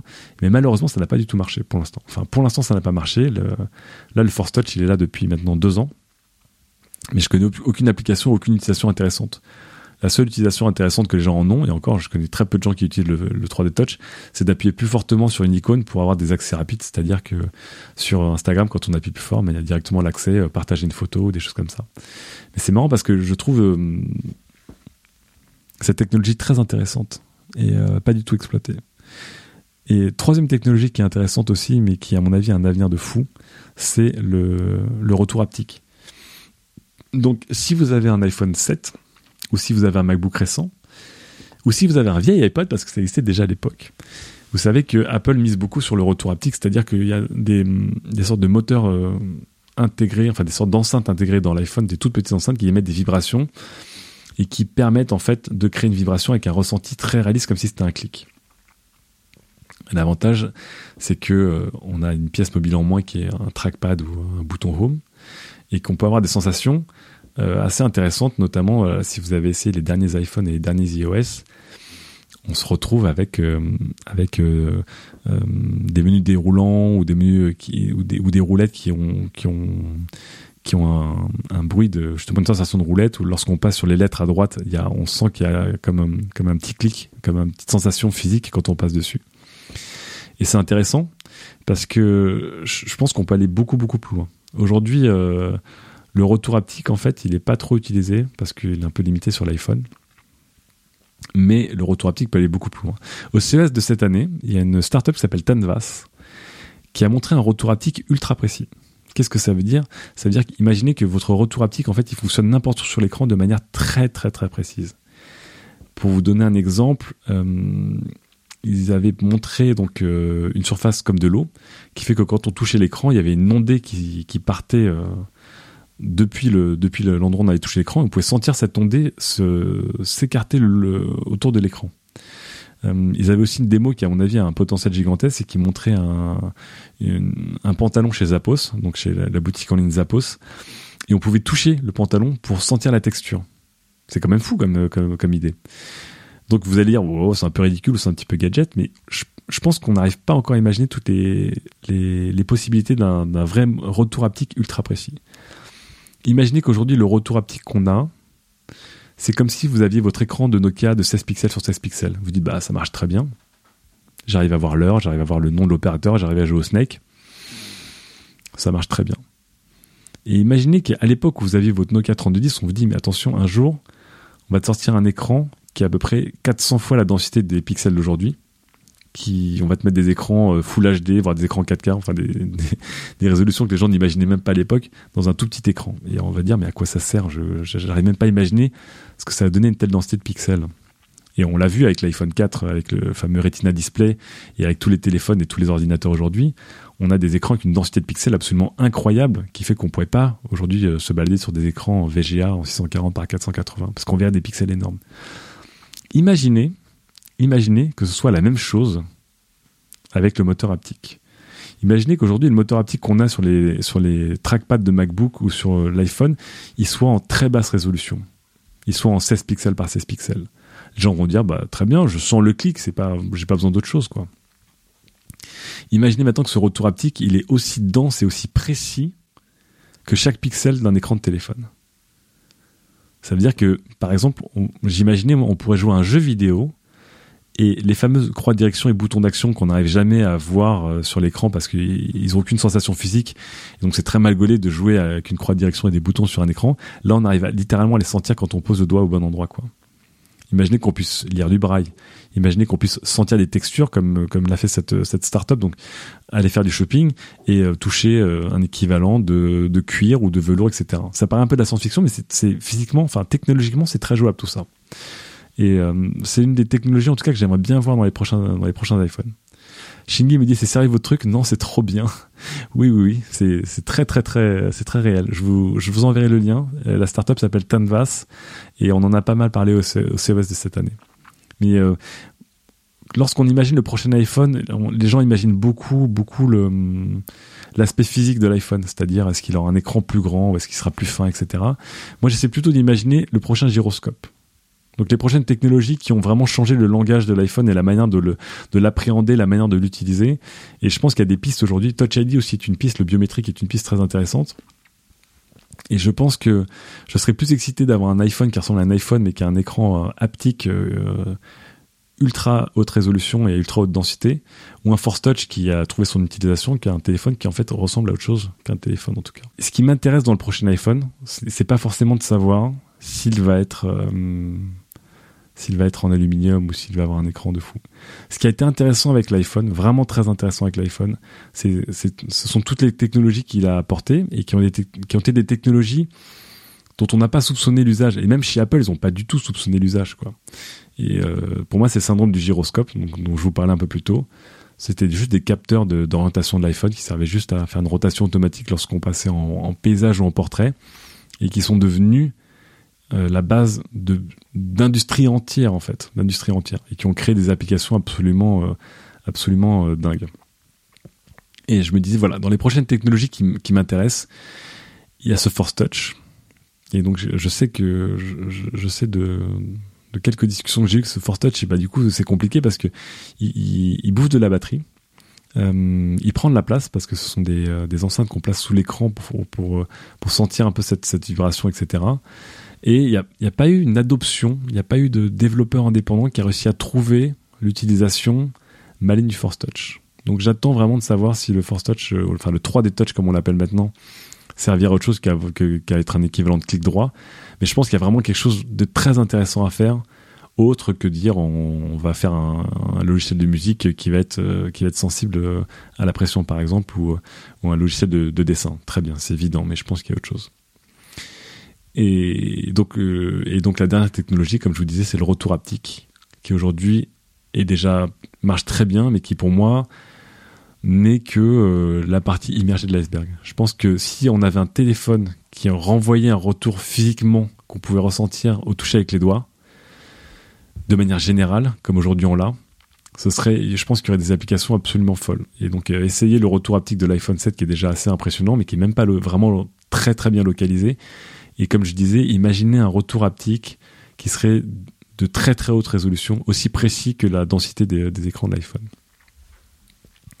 En tout cas, voilà, c'était euh, c'était les quelques histoires que je voulais vous raconter. Je vous fais un petit résumé de, tout ce dont on a parlé depuis le début, parce que ce, log dure un peu plus longtemps que les autres en tout cas. Nous avons parlé des trois échecs qui ont peut-être mené à l'iPhone, donc le Rocker E1 de Motorola, les rachats manqués de Palm, euh, le Newton qui était la première tablette d'Apple, on a parlé de l'iPad, qui était en fait euh, le vrai projet, le premier projet originel d'Apple avant de devenir l'iPhone, ce qui est plutôt intéressant. On a parlé du rôle de la France. Alors ça, vraiment, je vous conseille, je vous conseille de, de vous renseigner sur Jean-Marie Hulot, sur la fameuse division Paris d'Apple, qui donc était à l'époque la seule division autorisée hors de Cupertino, mais qui était même pas connue, qui était semi-confidentielle. Donc il y a plein d'histoires folles à raconter dessus.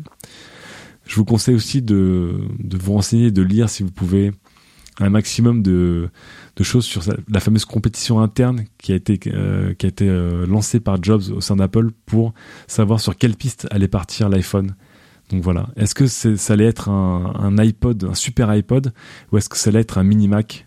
Euh, C'était très intéressant parce que il y avait, il y avait beaucoup de considérations euh, philosophiques autour de ça qui étaient vraiment très intéressantes.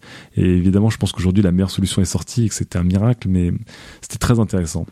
Est-ce qu'il y a euh, des choses qu'on n'a pas encore vues, comme le, le, 3D Touch ou le retour haptique, et qui n'ont pas encore trouvé d'utilisation autre que qu'une utilisation, on va dire, assez monotâche, mais qui, à mon avis, ont des potentiels assez grands? Et enfin, on s'est posé la question de ce qui se serait passé si Apple n'avait pas existé, enfin, si l'iPhone n'avait pas existé, à quoi ressemblerait le marché de la téléphonie aujourd'hui? Voilà, c'était les quelques points que je voulais partager avec vous euh, pour ces 10 ans de l'iPhone. Il y en a beaucoup d'autres, beaucoup, beaucoup d'autres euh, dont on aurait pu parler, notamment la relation de, de l'iPhone et du Mac. On dit aujourd'hui beaucoup que ah là là, le Mac est passé au second plan à cause de l'iPhone. Mais ce qu'il faut savoir, c'est que l'iPhone a sauvé le Mac d'une certaine manière, puisque son succès monstrueux a permis au Mac de rentrer dans des endroits, notamment dans le milieu professionnel, dans des endroits qui lui étaient historiquement interdits, puisque c'était vraiment que du Windows. Mais ils ont une relation intéressante. Voilà, l'iPhone a failli, a failli faire beaucoup de mal au Mac quand il a été créé, parce qu'il il a vampirisé les, meilleures équipes, les meilleurs membres d'équipe. Mais son succès a aidé le Mac. Mais aujourd'hui, les ressources font que le Mac c'est un peu mineur. Bon après, euh, si le Mac pesait 70% des revenus d'Apple, ce serait une autre histoire. Mais hum, on aurait pu aussi parler de, toute la scène, euh, de toute la scène euh, jailbreaking et piratage de l'iPhone qui a été passionnante.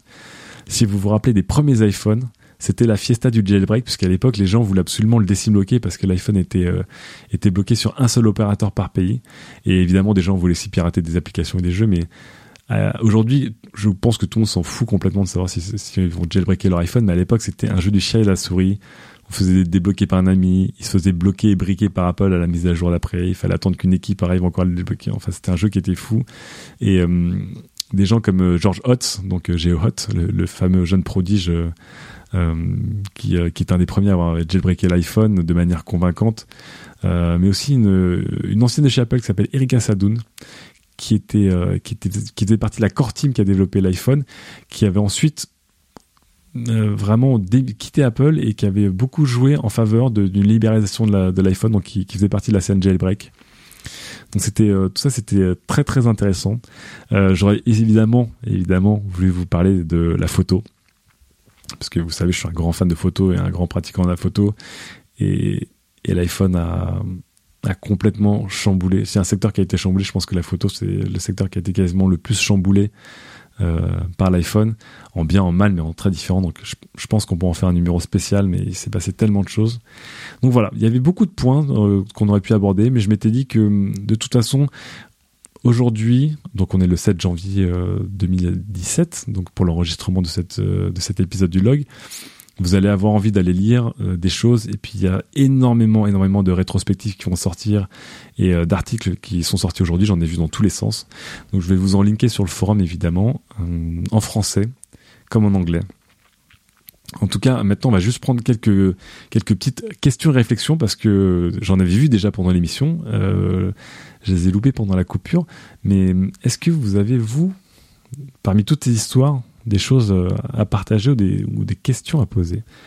Je vais, prendre ça tout de suite. Hop, hop, hop. Et en attendant, je vais vous préparer, euh, euh, plein de petits liens sur le forum de qualité pour, approfondir un peu tout ça, toutes ces questions. Hmm. Tanuki 972 nous dit en même temps les leaders de la photo ne font pas grand chose pour se défendre contre les smartphones. C'est vrai, c'est vrai je le disais euh, sur un des points, lorsque l'iPhone a débarqué, tous les leaders de la, téléphonie se sont, lourdement trompés parce qu'ils étaient euh, trop ancrés dans leur certitude. Et, ceux qui ont gagné le marché ensuite, c'était d'autres personnes qui n'étaient pas du tout dans le milieu de la téléphonie, c'était Google. Et donc les leaders de la photo, ils sont à peu près, ils font les mêmes fautes que la plupart des leaders d'un secteur de l'époque. Sony, c'était le leader de la musique portable euh, avant que le MP3 arrive. Hein. Ils ont vu le truc venir et tout comme Louis XVI, euh, lorsqu'il a vu la révolution à ses portes, il a écrit dans son journal aujourd'hui rien. Voilà. Et aujourd'hui, Canon et Nikon, ils ont fait aujourd'hui rien. Et ils sont dans la merde, on est d'accord. Euh, notre ami d'Alaska, Anne Bounirwan, nous dit est-ce qu'ils ont vraiment besoin de se défendre? Oui, oui. On en parlait dans des émissions précédentes. Nikon, euh, Nikon dévisse complètement, Canon stagne aujourd'hui on est sur un marché qui est très réduit puisque tout le marché de volume de la photo a explosé et, a été, été tué en, trois ans par, par, les, par les smartphones. Est-ce qu'il y a d'autres d'autres observations ou questions? J'essaie de remonter dans l'historique du chat, malheureusement, mais avec la déconnexion, j'ai tout perdu. Je suis un peu dégoûté. Euh, Sidma disait on peut te trouver sur iTunes. Oui, oui, oui, oui. J'en parlerai à la fin de l'émission, mais bien sûr. Euh, Tanuki nous dit le Mac va mourir. C'est compliqué de savoir si le Mac va mourir. Je ne sais pas si on va arriver à un moment, à un point d'inflexion où les gens n'auront plus besoin d'ordinateurs ou plus envie d'avoir des ordinateurs et qu'ils pourront tout faire avec des smartphones ou des tablettes. C'est possible. Il y aura toujours des usages exclusifs qui demanderont d'avoir des ordinateurs, sur notamment des, tâches, à mon avis, extrêmement gourmandes en ressources. Mais la question se pose. Moi, aujourd'hui, euh, là, j'ai envie de m'acheter un, un ordinateur portable je ne sais pas si j'achète un ordinateur portable ou si j'achète un 2 en 1 ou si j'achète une tablette. La question se pose vraiment. Alors, Axel Rock disait Je pensais que 3D Touch allait changer les usages bien plus vite. Tout à fait d'accord. Je me rappelle que lorsque j'ai fait ma chronique sur la présentation de, l'iPhone, le premier iPhone qui avait le 3D Touch, je disais que le 3D Touch était la, petite merveille cachée. J'étais persuadé que ça allait être le truc qui allait tout exploser. Eh bien, pas du tout. Hmm ça n'a pas du tout marché. Enfin, la technologie marche, mais l'adoption, elle est, quasi nulle. Pour l'instant, on va pas se mentir, ça ne marche pas du tout. Alex80 dit après le lecteur MP3, l'appareil photo et la lampe torche, quel est le prochain objet qu'un iPhone pourrait remplacer? C'est le porte-monnaie pour moi, clairement. C'est le porte-monnaie. Moi, j'ai les deux derniers trucs dont j'ai envie de me débarrasser euh, dans mes poches, c'est mon fric et mes clés. Donc, les clés, il y a des solutions qui existent aujourd'hui qui font qu'on a des cadenas et des serrures, euh, des smart cadenas, des smart serrures, vous appelez ça comme vous voulez, mais qui euh, fonctionnent avec un capteur NFC. quand tu colles ton téléphone à ça, ça déverrouille la porte. C'est pas plus ou moins sécurisé qu'une qu'une serrure. Si quelqu'un veut forcer ta porte, il t'a forcera quoi qu'il arrive, que tu aies une clé ou que tu aies un, que aies un, un, cadenas, euh, un cadenas, un smart cadenas par exemple. Mais en tout cas, moi j'aimerais bien me débarrasser de mes clés, ça c'est clair, à tout jamais. Et sur l'argent, alors sur l'argent c'est intéressant parce que je vous parlais très rapidement de Touch ID tout à l'heure. Touch ID, c'est exactement aussi le syndrome du gyroscope. Évidemment que les capteurs biométriques existent depuis très longtemps. Ça existe depuis vraiment 50 euh, ans. Euh, quand on va à la douane, on passe par un capteur biométrique. Des, ordinateurs portables avaient déjà des capteurs biométriques. Qu'est-ce que ID Touch a changé? C'est qu'ils ont rendu la chose euh, très compacte, très simple, très rapide. Aujourd'hui, vous touchez à peine le capteur, ça marche, c'est simple. Si vous avez déjà testé Apple Pay qui est, basé sur Touch ID, c'est incroyable. C'est ultra sécurisé. Il n'y a aucune étape entre le moment où on veut acheter et le moment où on achète. C'est-à-dire que hum, aujourd'hui, euh, on se balade sur Amazon et euh, sur son MacBook ou sur son iPhone ou sur son téléphone qui a un capteur biométrique compatible avec un système de paiement, on touche et on paye, c'est parti. Et ça, c'est c'est un énorme, énorme, énorme euh, levier pour, pour l'achat. Encore une fois, si vous, si vous êtes web designer ou si vous bossez dans le milieu, vous savez qu'entre le premier clic et le clic de final, il faut qu'il y ait le moins d'étapes possible et que chaque étape euh, crée de la déperdition. Et avec ça, on, retire quasiment les quatre étapes de, de paiement et d'achat. Donc, euh, Touch ID, pour moi, c'est très intéressant. Après, je pense qu'il y a moins d'intérêts euh, ludiques ou des intérêts dérivés, mais c'est exactement le genre de technologie qui a été utilisée de manière beaucoup plus maligne. Hum... Cosmoflash nous dit Je me souviendrai toujours de la présentation de l'iPhone que j'avais regardé avec mon papa fan d'Apple qui m'a passé le virus. Regardez sur un PowerBook G4. Ah ouais, le PowerBook G4. Pour la petite histoire, la base d'émulation de, l'iPhone, c'est un PowerBook G3, puisqu'à l'époque, les ordinateurs les plus puissants étaient des G4, et le défi, c'était de faire tourner un Mac OS X sur un G3 de manière correcte. Et ben, je peux vous dire que c'était, c'était pas fastoche. Euh, donc voilà, en tout cas, pour répondre à, la question précédente de Alex 80 je pense vraiment très fort au porte-monnaie et, euh, aux clés. Euh, Shingi dit avec le retour haptique du futur, on pourra remonter les aiguilles de l'Apple Watch. L'Apple Watch, on pourra en parler. Hein. Je l'ai finalement acheté, là, ça fait quelques semaines que je l'ai. Il y a beaucoup à dire sur l'Apple Watch quand même, en bien comme en mal. Hmm. Alors, je défile sur toutes vos questions qui se sont transformées en grande discussion. Par exemple, pour les clés, tu veux que ce soit tes doigts qui les remplacent, me demande LG D80. Ouais, tout à fait. les clés, encore une fois, enfin, pensez-y, les clés, c'est les clés ou les pièces de monnaie, ce sont des objets d'une autre époque. C'est, je, ne vois aucun intérêt d'avoir des clés ou des pièces de monnaie par rapport à une empreinte digitale. Alors vous pourrez me sortir la fameuse blague du oui mais attention le jour où on te coupe le doigt on te vole tout. Bah oui mais bon le jour où on te tabasse dans la rue pour te t'obliger à aller retirer de l'argent avec ta carte bleue ou le jour où on te vole tes clés euh, c'est la même quoi. Si quelqu'un veut te faire du mal, te fera du mal. C'est pas avec ou sans ce genre de choses que les, euh, les, petits malins euh, trouveront des solutions ou pas de solutions. Axel nous dit des infos sur Siri d'ailleurs. C'est quand même la feature qu'Apple nous force à utiliser. Ça marche aux US. J'ai raté le début. Euh, Siri marche moyen. Siri marche moyen. Euh, je vous parlais tout à l'heure de, Scott Forstall. Il ne travaille plus chez Apple. Euh, et dans les grandes réussites de, Scott Forstall, évidemment, l'iPhone et iOS, il restera dans l'histoire pour ça. Mais il avait fait l'interface à quoi, il avait fait Safari, il avait fait beaucoup beaucoup de choses. Et il était aussi responsable du design un peu skeuomorphique qui était très cher à Steve Jobs. Mais ces deux grands échecs sont évidemment Apple Maps, qui, euh, qui est une des raisons officieuses de son départ d'Apple. Apple Maps, je vous rappelle, qui a été un fiasco monstrueux lorsqu'il a été sorti. Et on s'est changé des images de, villes qui se barraient complètement en vrille, euh, d'indications bidons, euh, qui font qu'aujourd'hui, bah, beaucoup de gens utilisent Google Maps. Quoi. Moi, j'utilise Google Maps, c'est pas Apple Maps, même s'il a sûrement fait des gros progrès. mais Forstal, c'est aussi le papa de Siri. Et je pense que quand Siri a été dévoilé en 2011 peut-être, il était extrêmement en avance sur son temps. Aujourd'hui, tout le monde parle des chatbots, tout le monde parle du deep learning, de l'intelligence artificielle, tout le monde parle de l'interface conversationnelle, etc., etc. Euh, euh, euh, c'est vraiment le buzzword de, de l'année dernière et sûrement de celui des prochaines années. Mais en 2011, Apple avait quand même sorti Siri, qui faisait des petites blagounettes, qui comprenait un peu le langage, etc. Mais Siri, à l'époque, était peut-être un peu trop gros pour tourner correctement sur un iPhone. Et aujourd'hui, pour moi, c'est pas l'assistant euh, vocal le plus euh, le plus euh, le plus performant quoi. J'ai l'impression que Google Assistant ou Alexa sont j'ai l'impression qu'ils ont pris de l'avance quoi. J'ai hâte de voir aussi Vive. Donc Vive c'est le le nouvel assistant vocal des créateurs de Siri qui a été racheté par Samsung qui était extrêmement impressionnant. Mais moi, j'ai pas vu de chiffres d'adoption de Siri. Je pense que c'est dur à traquer, mais je pense que s'ils étaient impressionnants, Apple les aurait déjà communiqués. Et euh, de manière euh, toute bête et très terre à terre, euh, lorsque j'interroge mes potes, à part Fibrotique, je connais personne qui utilise Siri tout le temps, quoi.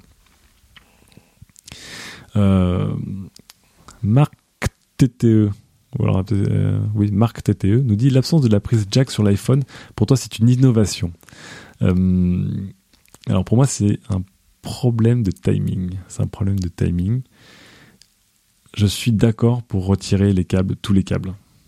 À long terme, c'est soyons soyons honnêtes. Est-ce que est-ce qu'à long terme vous voudriez avoir euh, zéro câble ou des câbles partout de formats différents? On voudrait tous avoir zéro câble. Si ça marche bien, on va dire à, performance équivalente. Moi, j'aimerais bien que derrière mon PC, ce soit pas euh, la jungle des dreadlocks, que derrière mon meuble télé, ce soit pas l'enfer des câbles et de la poussière. Je, trouve ça. Enfin, je ne veux plus de câbles. Donc, d'une certaine manière, je suis pour un avenir où tout est sans fil.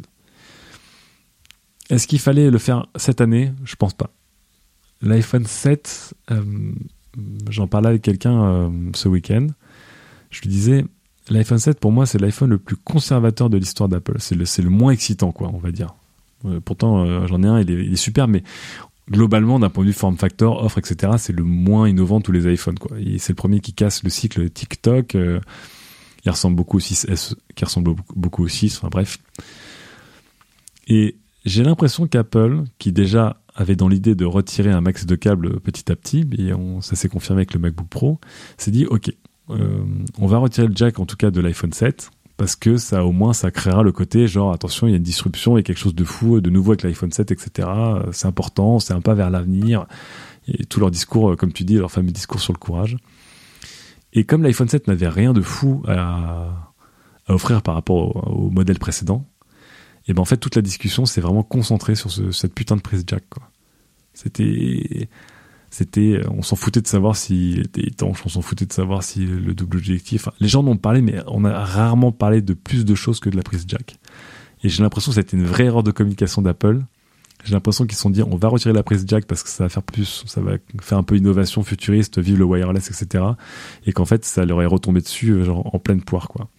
Ce que je me dis souvent c'est que s'il y avait ce fameux iPhone euh, novateur qui sort, qui va sortir maintenant cette année, qui s'appellera l'iPhone des 10 ans, l'iPhone 8, Là, j'aurais retiré la prise jack sur ce modèle-là. J'aurais dit, ok, regardez, c'est un téléphone qui est tout nouveau, il y a l'écran OLED, il y a plein de choses complètement folles, etc. Et dans le tas, on aurait retiré la prise jack, mais les gens auraient dit, ok, c'est l'iPhone du futur. Donc, euh, pour moi, euh, la prise jack, je l'utilise pas trop. Et euh, c'est juste que ça a été une erreur, à mon avis, de la retirer sur ce modèle-là.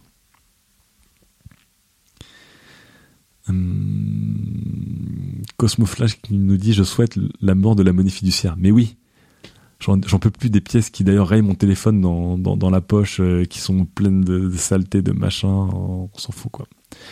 Ah, un retour sur Siri intéressant.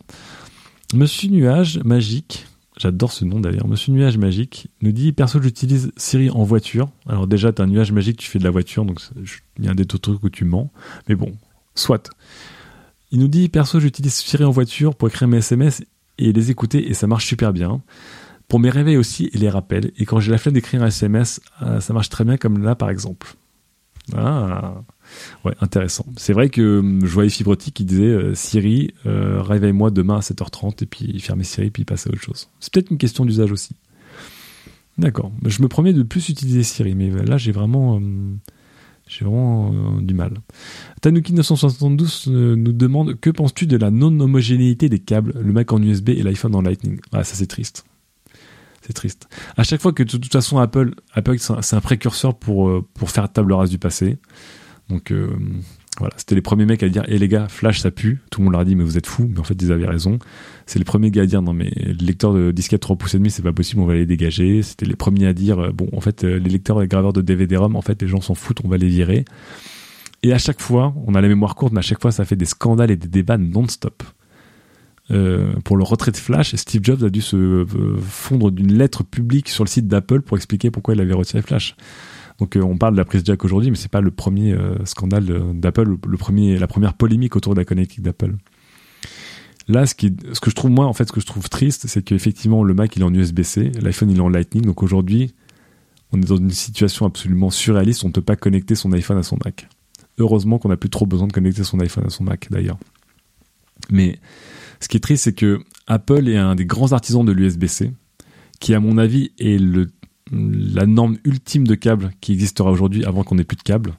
Puisqu'encore une fois, je vous rappelle, c'est compact, c'est réversible, ça fait passer le courant, ça fait passer l'image, ça fait passer des données, donc c'est le câble ultime en gros, ça fait du chain cabling, etc. Tout marche, tout est génial, il y a tout, et ça n'a pas le coup d'un Thunderbolt. Et Apple était un des grands grands artisans de l'USB-C, et le Lightning est sorti aussi parce qu'en fait, l'USB-C mettait trop de temps à sortir. Et si aujourd'hui vous comparez un port USB, 3 type C et le Lightning, ça se ressemble énormément. Ça veut dire qu'à très peu de choses près, l'iPhone aurait pu être euh, type USB-C euh, 3 euh, depuis l'iPhone 5 en fait. Donc je trouve ça un peu triste et ironique et ça m'embête beaucoup. Mais, mais bon voilà, j'espère que ça s'arrangera d'une manière ou d'une autre, mais pour l'instant c'est assez ridicule comme situation. Ouais. ALA nous dit je suis bien content de brancher mon câble comme euh, mon casque sans fil n'a plus de batterie.